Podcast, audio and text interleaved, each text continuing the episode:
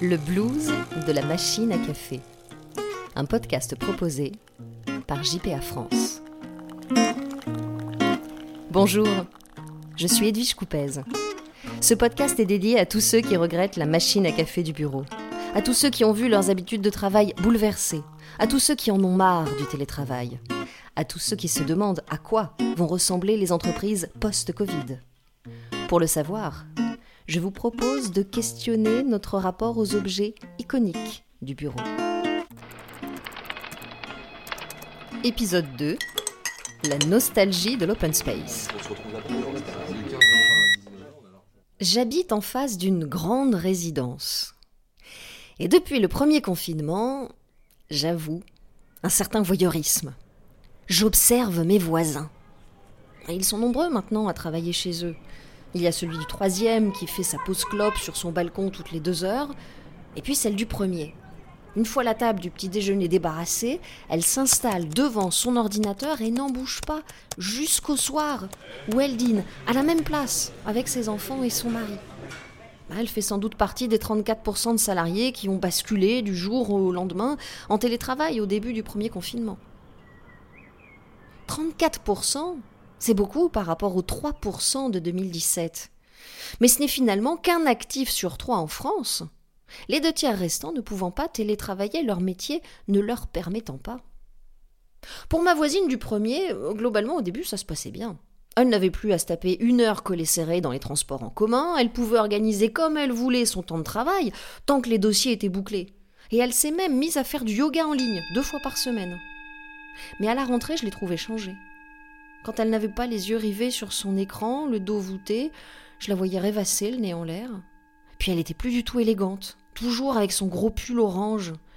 Je la sentais triste, ma voisine du premier.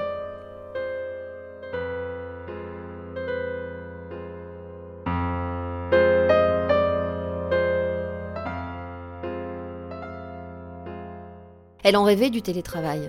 Mais maintenant, elle regrette les conversations bruyantes de ses collègues dans l'open space. Et elle déprime. Ils sont nombreux comme elle en détresse psychologique. 49% selon une étude Opinionway réalisée pendant le deuxième confinement. Et ce chiffre passe à 58% pour ceux qui sont à 100% en télétravail. Il a donc suffi de quelques mois pour que le télétravail d'une promesse de bien-être devienne un facteur de risques psychosociaux. Quel paradoxe on s'imaginait mieux chez nous que dans un open space pour travailler plus efficacement et mieux concilier notre vie pro et perso, mais on n'avait pas anticipé le piège de l'isolement.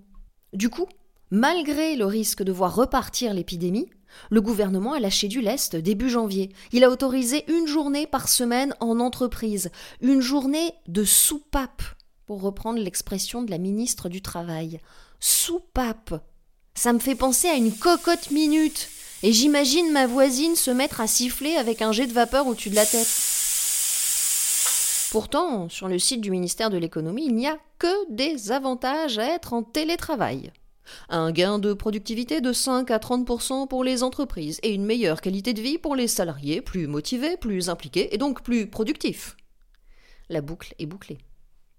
Mais attention à ne pas s'enfermer dans un néo-taylorisme, prévient le psychologue du travail Christophe Nguyen, où le télétravailleur enchaîne les tâches et les réunions en visio, devenant une machine à produire, sans enrichissement social. On en revient à l'open space. Et les collaborateurs de JPA France l'ont bien compris. S'ils travaillent plus vite chez eux car ils sont moins dérangés, ils regrettent dans le même temps l'émulation de leurs collègues. Alors quelle est la solution?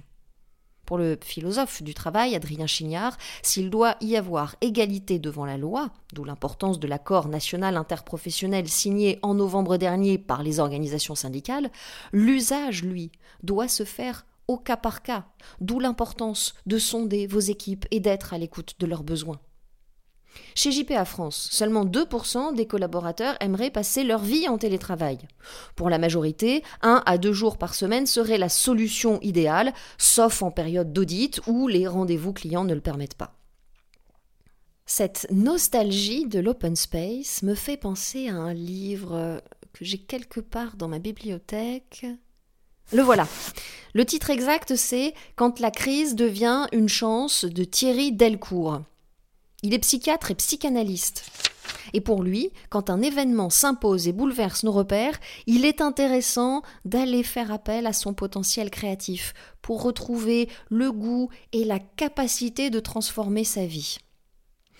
Je pense que ce qui est vrai pour les individus, euh, elle est aussi pour les organisations, hein, pour les entreprises, il n'y a pas de raison. Cette crise sanitaire et la distanciation qu'elle impose pour endiguer les contaminations, c'est l'occasion pour les entreprises de trouver des accords qui collent au plus près euh, aux réalités du terrain, aux besoins de leurs salariés, d'accompagner aussi cette transition en formant des managers, et puis d'instaurer des compensations pour ceux qui ne peuvent pas être en télétravail, pour ne pas prendre le risque, averti Benoît Serre de l'Association nationale des DRH, d'avoir un corps social éclaté avec la réapparition des cols blancs et des cols bleus.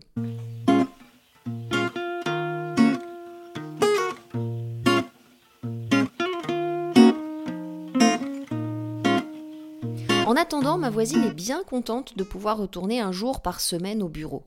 C'est le mardi. Je le sais parce que ces matins-là, le gros pull orange reste dans les placards. Et puis elle acheté un bureau. Un jour, elle a sorti ses meubles sur le balcon et elle a réorganisé tout son salon. Maintenant, je la vois devant son grand écran avec sa souris sur son petit bureau. Elle n'a plus le dos voûté. Et elle profite de la lumière et des plantes vertes qu'elle a plantées dans de grandes jardinières. Le midi, je suis un peu jalouse. Elle retrouve le voisin du troisième dans la cour et ils vont se promener une demi-heure dans le parc à côté. Et puis fini les soirées devant l'ordinateur. À 18h, elle est un tout. C'est le moment que je préfère d'ailleurs, parce qu'elle a un rituel génial pour décrocher de sa journée. Elle ouvre les fenêtres, elle met la musique à fond elle danse Et vous Comment faites-vous pour séparer vie pro et vie perso en télétravail?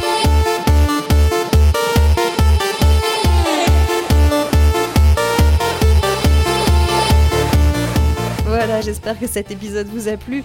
Si vous avez aimé, surtout n'hésitez pas, parlez-en autour de vous. Et puis abonnez-vous pour ne pas rater les prochains épisodes. On ira prendre des nouvelles du baby-foot le blues de la machine à café, un podcast proposé par JPA France et réalisé par Edwige Coupez.